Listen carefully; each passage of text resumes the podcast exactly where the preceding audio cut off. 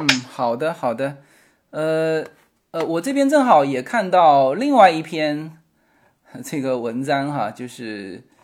呃就是说一下说在美国工作几年之后要回国的啊，说一下四种很难回国和四种容易回国的人。呃，他这个角度呢，就是说就是一个叫很，他倒不是从完全是从这个呃这个这个这个就是去。去去看这个机会本身，而是从这个人的角度来呃来谈啊，这个角度也蛮有意思的哈。我我给大家呃分享一下哈。他说，嗯，哪四种人啊比较难回国啊？呃，第一呢，就是追求平稳啊，这个算计钱多钱少的人啊。这这个刚才我们都谈到了，就是毕业生的薪资啊。你看啊，首先就是在硅谷或者是湾区，呃，刚毕业的毕业生年薪是十三万啊，是非常正常的。呃，那刚才查理说到一个更比这个更高的数字啊，工作四五年之后二十万一年也不难啊。那么湾区这几年房价涨幅很大啊，那有的房子呢是这个就是有房子的老留学生就赚了，嗯。但是年轻人啊，如果没有家里的支持啊，买房压力也比较大啊。那如果你愿意搬离湾区，全靠自己，那其实买房也不是一件难事。就是说，呃，就是不要住在湾区啊，就是你稍微呃离开湾区一点，那直接就靠自己的收入买房也不是一件难事啊。那么作为对比啊，如果回国做工程师，那么即使有几年的工作经验，想找一份性价比。和美国收入相当的工作就不容易，而且工作压力大。那么，如果买房买车也全靠自己，那么实际收入就很吃亏。呃，这个，然后，所以他说，留美意味着有稳定的收益，嗯，生活轻松舒适；而回国就意味着要开始降薪，未来的空间充满不确定性啊。那这种情况之下，很多人就不会回国。那我现在说的是说。呃，就是比较难回国的四种人哈，我待会儿也会说到比较容易回国的四四种人哈，呃，大家就呃稍微完整的听一下，因为这个就归纳的比较系统嘛。呃，第二呢，就是呃有有孩子的人啊，这个他说呃硕士毕业要再工作几年，那么你的年龄就奔三十了。如果已婚，那么就要孩子，那么下面要考虑的是子女教育的问题。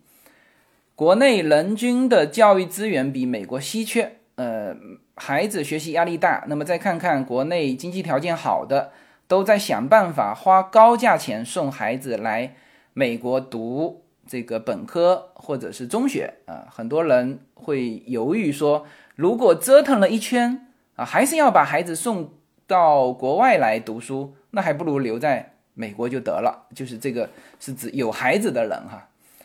呃。那还有呢，就是 叫做妻管严，啊，这些差例你都可以听一听哈。这个你可能现在更多的是考虑机会的问题，但是这个呢，它是从人的角度考虑，其实蛮有意思的哈。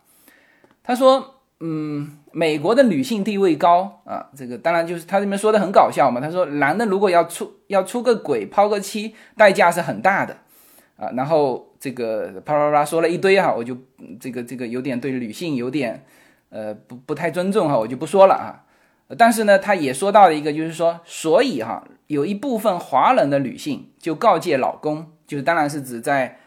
就是这个这个留学生的呃，也许是他的老婆啊，也许是他的女朋友啊，就告诫这个老公啊，他说你要敢回国，咱们就把婚给先离了。我要让你的娃认美国人当爹，跟美国人姓啊，这个，啊，这个是他一个呃，以一个比较搞搞笑的方式说出来，但是啊，这个事情在我身边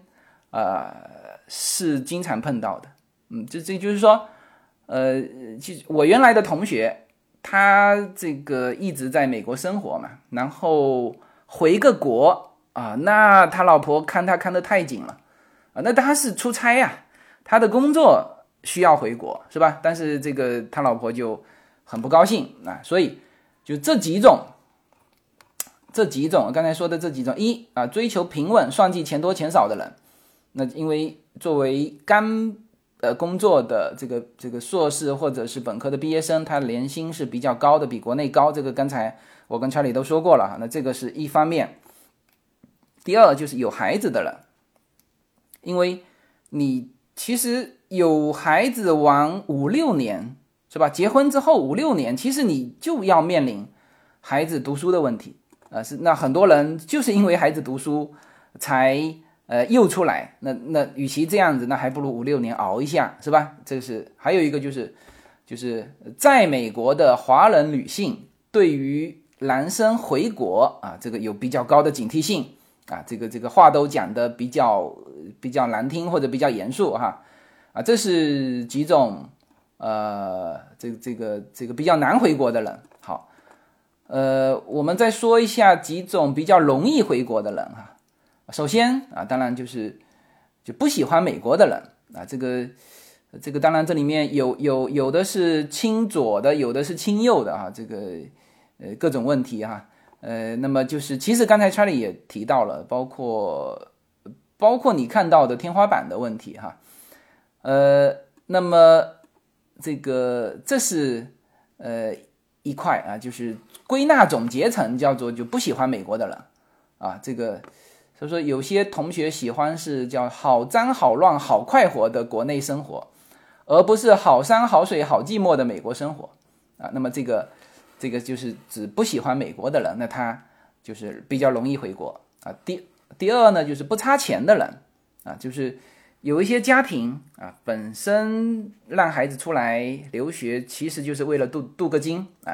他说，有些同学在国内大城市。有几套房，即使不工作也衣食无忧啊！不但没有攒钱买房的压力，甚至可以卖房子，到世界各个国家去买房子或者是移民啊。那么对于这些大体上脱离了物质束缚的人，做自己想做的事情，让自己高兴，比一份十几二十万的年薪啊，一张美国绿卡就更重要啊！这个是第二类就不差钱的人。第三就是叫做呃志存高远、愿意冒险的人，呃。呃，这一部分人呢，就是，嗯，他们觉得在美国顶级公顶级公司工作了一段时间，觉得作为外国人职场上升的空间有限。这刚才查理说到的哈，做螺丝钉，呃，这个搬砖的日子太无聊。那么趁着互联网发展的大潮，拿到天使投资，辞职回国创业。那么这几年回国创业或者是加入高速发展公司的华人就越来越多了。那么他们当中啊，成功的人比较少，大部分的人还在奋斗。当然，也有一部分人已经失败了，还有人杀回美国重新做这个普通的工程师。从短期经济利益角度看，他们往往是吃亏的。呃，两三年时间，他们经常熬夜干活，拿着低薪，还得费劲去激励员工。而如果付出同样的心血，他在美国可能稳稳赚得更多啊。从长远的角度看，呃，作为这个创业者，失败。概率比较高，那么，呃，但是这类人啊，他的他的这个家庭经济条件未必很好，不过他们从性格上是叫不甘人后，或者是不甘平庸，啊，为了呃理想愿意舍弃物质利益，呃，并且愿赌服输，啊，就去的干脆，回来的也坦然，啊，这个是叫做志存高远、愿意冒险的人，那他们是比较比较适合回国的，啊。呃，第四种适合回国的，呃，或者说比较容易回国的，就是就是有父母要照顾，那这个是就是家庭的呃考虑哈，就是最典型的就是家里父母身体不好需要照顾，呃，当然你二十五岁到三十岁的时候，父母一般都不算老嘛，身体健康。那么如果你是呃，如果你本身是在小城市，然后就本身到大城市去发展。比如说去北京、上海找份工作，时不时也是加班，也无法啊逢年过节回去照顾父母的话，那么这种情况，呃，其实你在上海和在洛杉矶，呃，在纽约，呃，其实是差不多。但是呢，呃，还是有一部分人啊，他如果父母是需要照顾，那他就只能，呃，毕竟在国内照顾的会方便一点啊。那么这个是。就是我们看到的，说，呃，这个这个三种比较难回国的，呃，和四种比较容易回国的人，查理，你听完之后有什么感受？来聊一聊。哎，对，可以，就是我就说一说自己的想法吧。然后，首先对于难回国这个事情吧，我觉得，嗯，第一点说的是这个关于钱的这个事情。这个其实刚才我们也聊到了，就是因为以前是，呃，这个是完全没有问题的。但是现在实际上，我我感觉到这个其实越来越不见得是一个难回国的一个点了。嗯，尤其是什么呢？就是我认为就是。考虑这件事情的时候，一定要把这个说的再具体一点。嗯，就是我们就按级别来说，呃，假设就是说，在美国这边，呃，刚毕业的学生，呃，对于软件开发来讲，我们可以说是三级。然后对于呃，如果是回国，比如说我们就拿阿里巴巴来比较，阿里的话，应该刚回国的话是是五级。然后在美国这边呢，如果说我认为在 level 五以下，就五级以下，这个点绝对是，就是关于这个钱呀、收入啊、房子这个问题，其实是没有任何问题的。但是如果说你是五级以后回去，就不一定是这个问题了。这个整个故事可能不一样了，因为你比如说五级的话，在美国大概的收入应该是三十万到四十万左右的年薪，感觉差不多美元。然后如果回国的话呢，基本上就是。他们是这样，大家都是这样想的。一般就是对于这种有经验的这个人回国呀，他不是说毕业生这种有一个时间要求，就是说你必须啊，明天就得回啊，或者是下个月就得回。他其实一般没有这个时间的要求，所以通常来讲，大家的做法就是会更新自己的 LinkedIn，然后把那个自己做过的所有的项目都写在上面，然后会有那种国内的猎头公司来挖你。一般我们这种挖这种跳槽的时候呢，通常有一个默认的规则，就是会加一。就比如说，呃，美国这边五级，其实对应的阿里的级别应该是七级，七级的薪资水平应该差不多就是百一百万左右了吧。然后，如果说是同级回的话，一般其实他是挖不回来人的，一般就会加一，所以说会变成八级。那阿里八级就是已经是什么样子的一个状态了呢？就是。也算是比较高的一个高管的级别了，基本上年薪也就是几百万这样的，可能是小几百万。所以其实这个对于房价、收入这些东西，当然也看你在哪个城市了。一般就是这种回国的大部分人，我感觉不太会去北京，反正一般去杭州比较多一点，然后房价也不会是那么高。对这个，其实我之前有一个朋友，就是他是在美国工作了一段时间之后，他是回国了，然后也是去的杭州。其实就是他当时后来跟我讲，就我也可以简单的分享一下，就是这个挖的这个过程，它其实是目的性很强的。它这个目的性就是需要你的一些技能，然后去，但它级别还不叫低，他转过去实际上只是给了不到七，是啊，是一个 P 六加的这么一个状态。然后他当时回去呢，为什么会被挖回去？就是呃，人家就是需要他的英语水平。因为就比如说，他们想要去开一些新的项目，是跟英语有关的，所以就希望招一个留学生回去，然后英语比较好的去做这个项目。他这个其实就是是属于级别没有到我说这个五级回去的。对于这些人回去啊，我觉得是很亏的。嗯，因为就相当于你没有拿到那个坎儿。就简单的来说，就是你还没有证明自己。就是在美国呢，现在我们一般会怎么说？就是你留学谁都能来，家里有钱就能来。这个跟你其实没太大关系。然后中介之前在美国内的申请，其实也不是说那么难，就是感觉大部分人也都是能来的。但来了之后呢，你要先留下来工作，这就是第一道门槛了。第二个门槛就是你还要证明自己，证明自己呢，就是你要升到一定的级别。其实以前或者说几年前啊，五级是完全够用的一个状态。但是现在因为内卷的原因，就是五级可能都越来越不够用了。但是就至少五级肯定是一个坎儿。然后我认为呢，就是在五级之前回去是属于什么呢？就是其实你还是工具人。最近我也有跟就是朋友聊，其实工作是什么呢？工作就是别人需要你做一些事情嘛，然后雇你过去，然后给你钱。但其实这个思维呢，是一个比较浅的一个思维，或者就是说这样的人呢。是，当然肯定是也是我们绝大部分人，但是这个是还是属于一个比较辛苦的一个状态。因为在国内的工作，他们有人跟我讲，就是说，当然我了解的不一定特别健全，我也是因为都是只能听朋友说，我自己没有在国内工作过，所以就是我听到的故事就是说，就是你是一个工具人，因为你会用一二三这三个技能，所以他把你招过去，招过去之后呢，就会让你一直做一二三，一直做一二三，并且你的工作特别的多，导致你现在是一二三，五年之后你还是做一二三，就是其实是没有一个。呃，成长的过程，因为他比较累，比较忙，这是我听到的。然后呢，我结合自己的一个东西去看呢，实际上就是，呃，我在美国在 Google 干的这一段时间，其实我我主要是做大数据的。然后我感觉我就是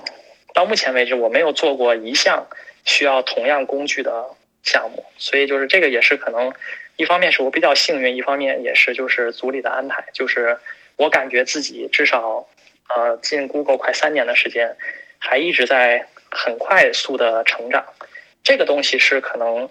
呃，我不知道是不是就是如果说我之前听的对国内的这个传言是正确的话，呃，但这个说的还是叫做就是不是应届生啊，说的还是就是已经有一些工作经验的人，然后成长是比较受限的。所以就是说，还是回到那个话题，就是但是如果说你一旦高于一个级别。或者就是说，如果你是在 Google，你是一个六级或者是一个七级回去，实际上这个时候啊，你就不再是一个，你也可以，当然你从某种意义上来讲，你也可以说你是工具人，但其实上你的这个视野和东西已经不简简单的是一个工具了，因为这个公司招你呢，它不单单的就是说，因为你会做这个项目，所以说我需要你来过来帮我把这个项目做了，这个东西其实还是非常比较，还是属于那个工具的状态。一个高级的级别的人面面试回国的时候，其实他问你的很多问题已经不光光是一个软件开发的这么一个状态了，它更多的是你对一个行业的把控，它需要的是你对美国某一个行业的一个在美国的认知，它需要的是你把这个认知结合现在中国的经济形势以及现在中国的一些发展，去给公司带来一个比较长远的一个规划和安排。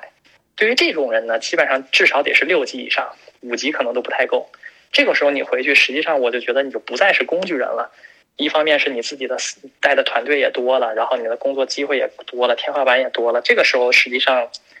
这个钱肯定就不是问题了。所以说，就是对于第一点这个钱的这个问题呢，实际上我自己的看法就是说的具体一点，一定要分情况讨论。对于不同的年龄段、不同的级别，其实差距非常的大。嗯，很好。对。然后刚才那个第二点关于子女教育这个东西，其实确实，呃，子女教育我还想过，但是您说的有一点是说这个关于女性的地位的问题，我觉得确实是这一点我可以就是肯定一下，确实是有这个，呃，确实是这样的。这个美国，美国我们可以跟大家分享一下，我们我们每年公司都要进行线上的培训，就是我们会非常非常具体的那个。给大家就是培训如何叫做尊重女性。一个最让我吃惊的一个例子是什么呢？就是他有一个范例，一个小例子说，哎，你的一个同事是一个女同事，她最近生孩子了。然后她最近生孩子了呢，然后有一天你们就聊到了，然后你就说，哎呀，恭喜你啊，最近生小孩了。然后她说啊，是啊，挺好的。然后呢，你紧接着说了一句，就是，呃，你生孩小孩最近应该挺累的吧？不行，你就早点下班，那个那个。那个去接孩子也好，或者是就是说休息休息也好，可以去放个假也好，这个话在美国都是政治不正确的，因为你这个观点已经带入了对女性的一个批判，就是你认为她生了孩子就会累，你认为她生了孩子就需要休息，这个话就是你是不能讲的，因为你这样讲都是对女性的一种歧视，你不能对她任何任何因为是个女性产生的任何原因。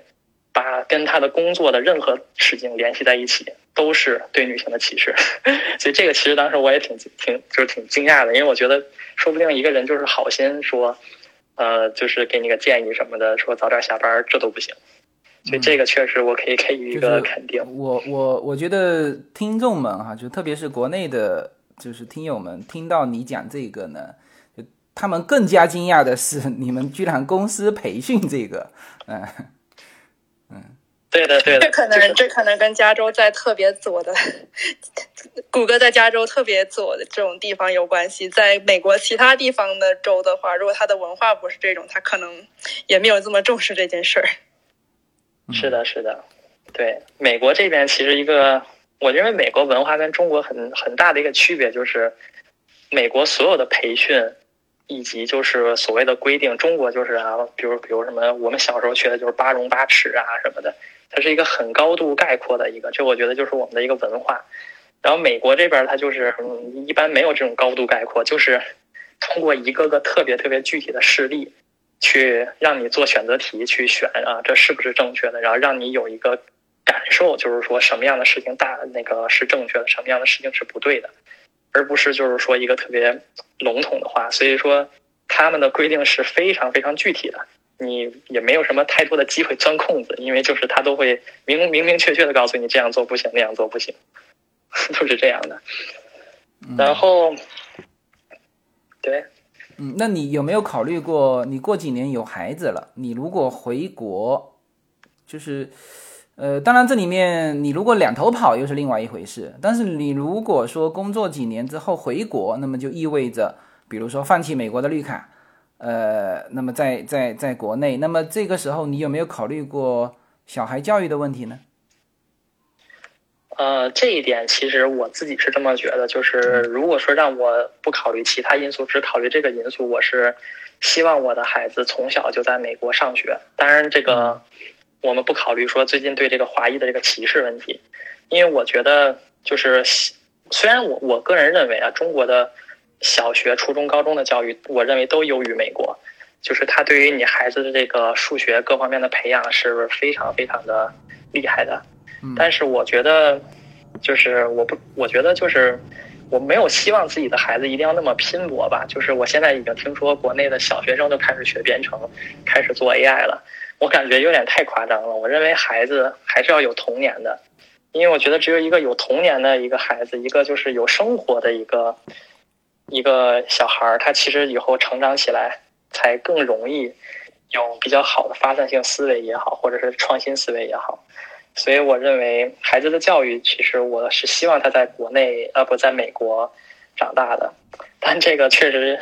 有些东西都是选择吧，到后期。不过有刚才还有一点很有意思的就是，我确实发也发现，就是国内的离婚率是非常高的。这一点就是我不知道是什么原因，就我个人想象就是，可能就是生活压力比较大。我有之前有看到一个数据，反正好像离婚率是有超过五十，全国的平均率还是五十。这一点在美国感觉，我不知道是不是因为尊重女性的这个，还是因为什么，但是确实，我感觉大家谈恋爱也好，就算就算哪怕是因为我现在的。大部分朋友其实还只是在谈恋爱的状态，我觉得谈恋爱的状态都非常的稳定，也不知道是不是因为可能是因为异国他乡吧，然后很多时候还是比如不想找老外，不想每天生活都说英语的话，可能相对来讲大家都比较更孤独一些，所以可能这个相互陪伴的也更稳定吧。我觉得这个话题可能非常的大，因为因为我觉得在这边儿。嗯，可能大家结婚不是那么的遵从父母之命，就是说父母可能还是会远隔重洋的催一催，说你还是早点结婚啊什么的。但说到底，最后还是自己在这边生活的开不开心，跟这人处的开不开心，能不能？我得摁着说吧。那 sorry，那个就是你能不能能不能跟这人处的开心过日子？你们能不能 mute 他一下？就是看这跟这人能不能能不能够处得开心什么的，所以说，所以说到最终，大部分情况下，大家可能还是比较遵从自己的意愿和开心来选择是否要跟这人结婚什么的，然后可能也跟这边的文化影响有一定关系吧。因为在这边，扩着扩老外，虽然说我们才这个国家的老外，但是大部分的欧美文化中，三十多岁结婚还是比较。正常的一件事情，因为他们可能觉得在三十岁以前，这个人生还有很多东西没有经历，还没有想清楚自己需要什么的时候，就结婚，可能是以后后悔的可能性会更大的。因为你可能到三十岁左右，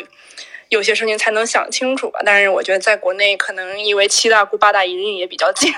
所以说催你结婚可能会催得特别早，所以有时候可能没想清楚就结婚了。我觉得这可能跟导致离婚率高什么的有一定关系。嗯。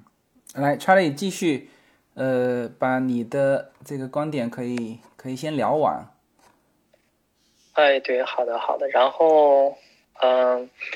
对，刚才还有一个事儿，其实想考虑的就是，我觉得在美国呢，嗯，这个地方，呃，当时还有说，就是关，还是说关于这个，就是以后这个生活的一个话题吧，长远一点的，就是，嗯，在美国呢，我感觉有一个比较好的事，也是最近我才有的感受，就是，呃，美股比较好。我感觉就是在美国这个投资环境相对来讲比较好一些，而且，呃，前两天我还跟还有一个朋友，他其实聊到一个事儿，他让我特别惊讶，就是在美国这边，嗯，是关于一个买房的话题。大家知道，就是自由军也经常讲到，如果你买房的话，呃，卖房是有一定手续费的嘛，通常你需要就是当 agent，就是当那个有一个卖房中介，呃，要介入。那个人其实他是一个。他非常启发了我一点，就是他是一个特别在美国，我感觉他非常适合在美国生活，就是因为他特别有活力，感觉什么都愿意去做，什么都尝试过的一个一个朋友。他就说他想去考一个那个中介证，这样的话他自己以后卖房就就没有那个这个手续费了。我感觉这个事情其实我当时挺惊讶的，但确实在美国的话，感觉就有一些社会方面的不一样的地方就。但我不知道在国内会不会这样，我就是总是感觉，就比如说，对于呃，还有就是那个叫非盈利机构，国内可能就是限制也比较多一点。相对来讲，我倒是觉得，刚才您有讲到一点，说回国容易的一些人是志存高远、乐于冒险，这个可能主要讲的是关于创业这个方面的。但是我觉得在美国。也有很多这样的机会，甚至就是有很多不光是创业也好，哪怕是做一些其他的方面，做非盈利机构也好啊。然后你比如可以兼职的，还当一个卖房中介呀。然后你还可以就是也可以投资做个中餐馆，其实也有很多的选择吧。而且我觉得在美国可能就是这个社会包容性更强一点，在中国可能呃你想要打入一个领域，就是竞争压力比较大嘛。就是你你你比如说你想当卖房中介，可能。没那么简单，对。嗯，这里，嗯，这个就是还有一点，嗯，其实我之前也说过啊，就在美国呢，对于有一些技能，比如说对于投资的敏感性，呃，这个不是所有的人种都，呃，都就是都有那种欲望和，呃，呃，和那种。就是我们也不能说技能嘛，只是说有有这种想法和经验。呃，其实蛮就是我之前说过一个话题，就是如果这个环境呃都是长一种树，